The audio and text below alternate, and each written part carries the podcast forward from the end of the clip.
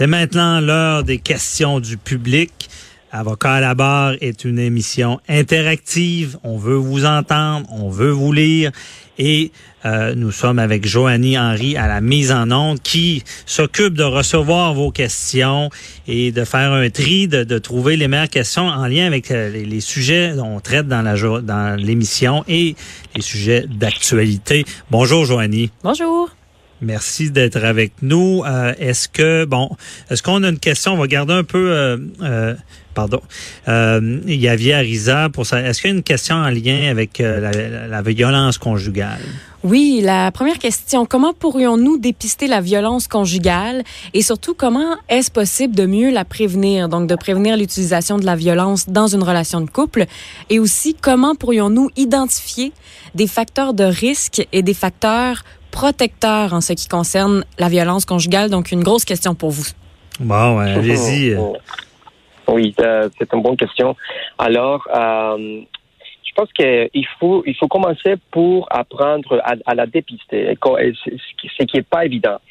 Et, où, où est-ce qu'on va la dépister? Est-ce que c'est à la maison? Ça pourrait. On pourrait commencer à la dépister à la maison, dans les, comportements, les comportements qu'on pense qui sont exagérés, l'utilisation d'un langage euh, qui un peu qui, qui, pourrait être agressif, les gestes, dans les comportements. Et euh, ça, donc, on, on, j'invite les gens à mieux la dépister à partir d'une observation beaucoup plus, euh, beaucoup plus des proches, puis moins dans l'accusation, moins dans la, dans dire non, ne fais pas ça, et tomber tout de suite dans une compréhension. Qu'est-ce qui était fait pousser ta petite sœur, mettons. Qu'est-ce qui t'a fait faire ça? Qu'est-ce qui t'a fait? Puis essayer de donner des éléments euh, qui vont inviter à la personne dans une réflexion plutôt que de donner un discours de, tout ce que, ce que tu fais, c'est pas bon, mhm. euh, ne fais pas ça. Alors ça sera, ça pourrait être une bonne manière de la, de la dépister. Alors, et en ce qui concerne la violence conjugale dans les relations de couple, dès le début, euh, on sait que la plupart des, des, couples, mettons, le début, c'est joli, c'est bon, tout est bon. Mais quand il y a la, quand, quand on, entend les gens qui s'écrient par la tête et tout ça, on sait déjà qu'il y a eu un moment, un moment où cette, cette, cette violence a commencé à, à, à, à, initier. Puis ça a commencé, mettons, par l'irrespect des mots, des paroles. Et euh, puis plus tard, ça va être euh, frapper les portes, les murs.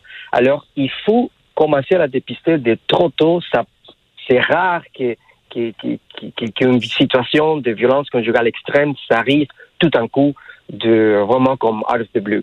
Alors, donc c'est euh, vraiment ce qu'on appelle l'escalade, détecter s'il y a augmentation, est-ce que vous le dites bien? C'est rare que le, geste grave va arriver sans, euh, sans signe avant. Là. Oui, c'est ça. Même s'il y a des situations qui pourraient arriver sans des signes, mais pour la plupart dans la violence conjugale, ça a toujours une histoire de le début, comment ça commence à s'installer. C'est une question qu'on visite souvent avec nos clients. Comment s'installer les conflits? C'est quoi les thèmes des conflits? Est-ce que mhm. c'est les finances? Est-ce que c'est euh, les relations sexuelles? Est-ce que c'est c'est la la façon dont les enfants euh, vont s'élever, dans, dans quel, euh, mhm. à, partir de quelle, euh, de quelle prémisse. Et puis l'autre question, c'était comment, pour, comment on pourrait mieux identifier les facteurs de risque, les facteurs protecteurs. On, je disais tantôt dans l'interview que si nous connaissons des gens qui sont dans des situations de perte d'emploi ou perte de relations, sachant ce sont des gens qui sont déjà en risque d'une détresse émotionnelle. Euh, il faut être proche de cette personne. Il faut poser des questions. Comment tu vas? Euh, s'assurer que la personne n'est pas seule. S'assurer que la personne euh, a, les, moyens de, de, parler avec quelqu'un, avec toute la situation qu'il vit. donner du soutien par rapport à ça.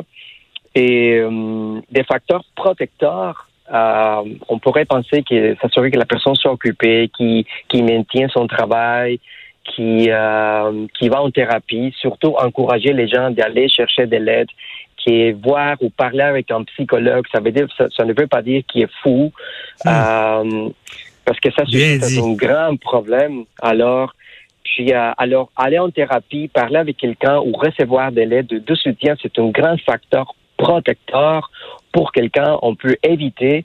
J'ose même à dire qu'à chaque jour, on, on, sauve la vie de beaucoup de gens, pas juste les, les gens qui pensent, euh, qui, qui, sont dans mais aussi la vie des autres personnes. Alors, mhm. euh, justement, parce qu'on donne l'espace à la, aux fantasies, au, tout, tout ce qui se passe dans la tête, qui des fois, la, la personne a peur de parler ou de même imaginer, mais qui pourrait le faire dans ce, dans ce moment donné euh, où la personne se trouve désespérée ou sans sortie. Mhm. Euh, donc, l'entourage est très important dans ces situations-là. C'est pas vrai que c'est pas notre affaire. Non, non, non, non. Je pense, non, je pense que, mais oui, je pense que ça nous appartient à tous. Oui. Mhm. OK. Bon, ben merci. C'est très, c'est de, très bons conseils.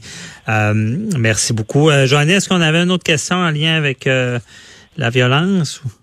Non, c'est ça. Les autres questions, c'est pour euh, notre deuxième invité. Parfait. Ben, merci beaucoup, euh, euh, Yavier Ariza, psychologue clinicien. Merci beaucoup de nous avoir éclairé dans ce domaine-là en prévention. Bonne journée. Bye bye. Euh, je me retourne vers Lise Bilodeau et Joanie, c'est ça, c'est en lien avec euh, les nouveaux euh, conjoints, nouvelles conjointes. Exactement, parce qu'on a reçu beaucoup de questions à ce mhm. sujet-là aujourd'hui. la première, c'est Émilie. Donc, Émilie qui nous dit que son avocat refuse d'annuler la pension qu'elle verse à son ex. Et pourtant, il y a un jugement qui stipule que du moment où son garçon commence l'école, ben, elle a pu à payer cette pension-là. son garçon est maintenant en troisième année. Et son avocat lui a dit que c'était un peu de gaspiller de l'argent de retourner en cours pour régler ce dossier-là, puisque la pension, ben, c'est 250 dollars par mois. Par contre, Émilie, elle, euh, ben, elle est un peu serrée monétairement, puis elle a besoin de ce petit euh, surplus-là. Donc, elle se demande, est-ce que ça vaut la peine euh, d'aller en cours? Est-ce que c'est trop complexe de se présenter seule? Bon, Madame Bilodeau, qu'est-ce que vous répondez? Ben, premièrement, là-dedans, c'est toujours le problème, hein, c'est qu'il y a toujours un entêtement. Alors, euh, la personne, euh, euh, selon le jugement, quand l'enfant commence à retourner à l'école, elle devrait nécessairement cesser de, de, de, payer le 250 dollars. l'enfant a grandi, trois ans s'est écoulé, l'avocat au dossier, pour des raisons X, Y, Z, veut pas retourner en cours, mais il faut savoir aussi peut-être que la personne, la pauvre madame ou le pauvre monsieur a plus un sou. Alors ça, ça joue des fois, c'est un facteur important, puis faut pas, faut pas l'ignorer. Puis souvent, ce, ce qui arrive aussi, c'est que moi, je conseille souvent la médiation. Euh, oui, on peut euh, aller en médiation. Euh, on a des centres extraordinaires ici à Québec. Je connais pas les autres à l'extérieur. Et tenter de régler ça. Mais vous savez, Monsieur Bernier, quand je n'ai un ou une qui veut pas entendre parler de médiation, alors la grande question que cette personne-là nous pose ce matin, ben, je fais quoi? Si mon avocat ne veut pas me représenter pour retourner en cours, pour fermer le dossier. Ben, c'est rare que l'avocat veut pas représenter. C'est souvent une question de moyens, c'est ça. Parce que vous avez compris. Faut, faut, faut, toujours se rappeler que c'est le client qui décide, l'avocat et le procureur. Donc, c'est puis effectivement, c'est une problématique. Les pensions alimentaires, même quand les parties conviennent de l'arrêter, c'est mm-hmm. encore difficile. Il y, a, il, y a des, il y a des formulaires, mais de l'arrêter, c'est d'ordre public. Il faut quand même des jugements. Puis c'est vrai que c'est euh, quand même complexe. Pardon? C'est tout à fait complexe, Bernier. Mhm. Euh, et comme je vous dis, pas encore, il n'y a, pas encore de, de voie euh, simplifiée, mais on, mhm. travaille là-dessus. Il y en a plus maintenant, mais j'ai vu des cas où est-ce que ça prend des jugements à peu près tout le temps. Euh, c'est plus compliqué là. Vous avez raison, M. Bernier. Ça prend toujours un jugement. Euh, cessez pas ou arrêtez pas de payer parce que là, vous allez avoir le bureau du mhm. percepteur de pension alimentaire sur le dos. Ben, c'est euh, Revenu Québec. Euh, ils, ont, le bras long, un peu comme ah, Vous avez C'est pas long qu'ils peuvent saisir votre compte, là. Oui. Oui, euh, la voiture et bien d'autres choses. Alors c'est pour ça que je vous dis, il faut trouver, euh, faut trouver un moyen. Le moyen, j'ai pas la baguette magique. L'idéal, c'est que son avocat décide de reprendre le dossier et puis de, de faire la requête qui s'impose pour annuler cette pension-là, puisqu'un jugement antérieur le dit, dès que le petit pou recommence l'école, euh, c'est terminé la pension pour euh, pour le conjoint. Alors à ce moment-là, euh, pourquoi que trois ans roulent et qu'elle paie, qu'elle paie, qu'elle paie, qu'elle paie, puis non, on n'arrêtera pas ça parce que c'est des sous, puis finalement ça va te coûter plus cher que le 250 pièces par mois. Mais durant ce temps-là, le temps court. Vous savez, ça n'est un, ça n'est une situation où le bas blesse là, Monsieur Bernier. Oui, mais effectivement. Puis moi, je, je, je l'ai vécu. Les avocats, comme je dis, c'est pas eux qui décident, mais euh, ils vivent de ça. faut les payer. Puis il y, a souvent un problème criant d'accès à la justice dans ce domaine-là. Surtout, comme on dit, c'est, c'est des montants 250 dollars. Euh, on dit ouais, mais là on va aller en cours, ça va coûter tant. Puis c'est, mais je pense qu'il faut, j'espère que dans cette réforme-là de droit de la famille, il y aura euh, plus de facilité. Puis vous l'avez bien dit, la médiation, ça va bien quand les deux sont partants, mais si, dès qu'il y en a un qui veut pas, ça prend des tribunaux. Mais allégeons ça, s'il vous plaît. Ça, euh, on, a raison dans ce dossier-là. Joanie, prochaine question? Hein? Euh, la prochaine question, c'est une question qui est anonyme. Donc, on demande quand l'ex ignore les règles du jugement de la Cour, euh, par exemple, qui ne respecte pas les droits de visite, qu'est-ce que je peux faire pour me défendre? Bon, ben, est-ce que c'est des situations que vous voyez, euh, Madame Bilodeau? Êtes-vous là? Oh, je pense qu'on a perdu la ligne. Donc, bon, ben, euh, je vais répondre à la question. Est-ce que euh, la, question, c'est à savoir si euh, quelqu'un ne respecte pas un jugement. Ben c'est, effectivement problématique. Il faut euh, le faire respecter, retourner des fois devant le juge. comprenez bien que on peut pas non plus forcer quelqu'un à, euh, à, prendre ses droits d'accès. Parce qu'on voit ça des fois où est-ce que il y a euh, un jugement, il y a des droits d'accès d'un parent, mais il ne les exerce pas. Ça, j'ai eu des situations, des gens qui m'en ont parlé. Euh, il dit le père ou la mère ne, vient pas s'occuper des enfants, qu'est-ce que je fais? Ben ça c'est malheureux comme réponse parce que euh, comprenez bien qu'on ne peut pas forcer quelqu'un euh, à euh, aller voir l'enfant, on ne peut pas le forcer.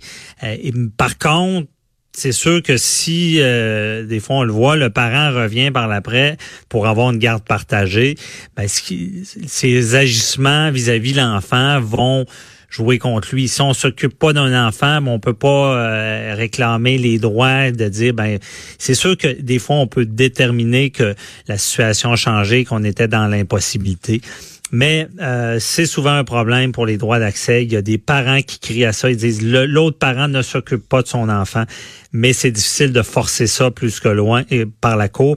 À l'inverse, par contre, s'il y a des choses qui ne sont pas respectées dans le jugement, on peut toujours retourner devant le juge pour euh, euh, dénoncer ça. Euh, par contre, encore une fois, c'est toujours une question d'accès à la justice. restez avec nous dans quelques instants. On parle, on change de sujet, mais c'est de la cour encore devant les tribunaux en général. Tout ce que on fait comme geste quand on parle, ben ça, ça a un impact et on parlera avec Annabelle Boyer, synergologue pardon, et auteur de livre. À tout de suite.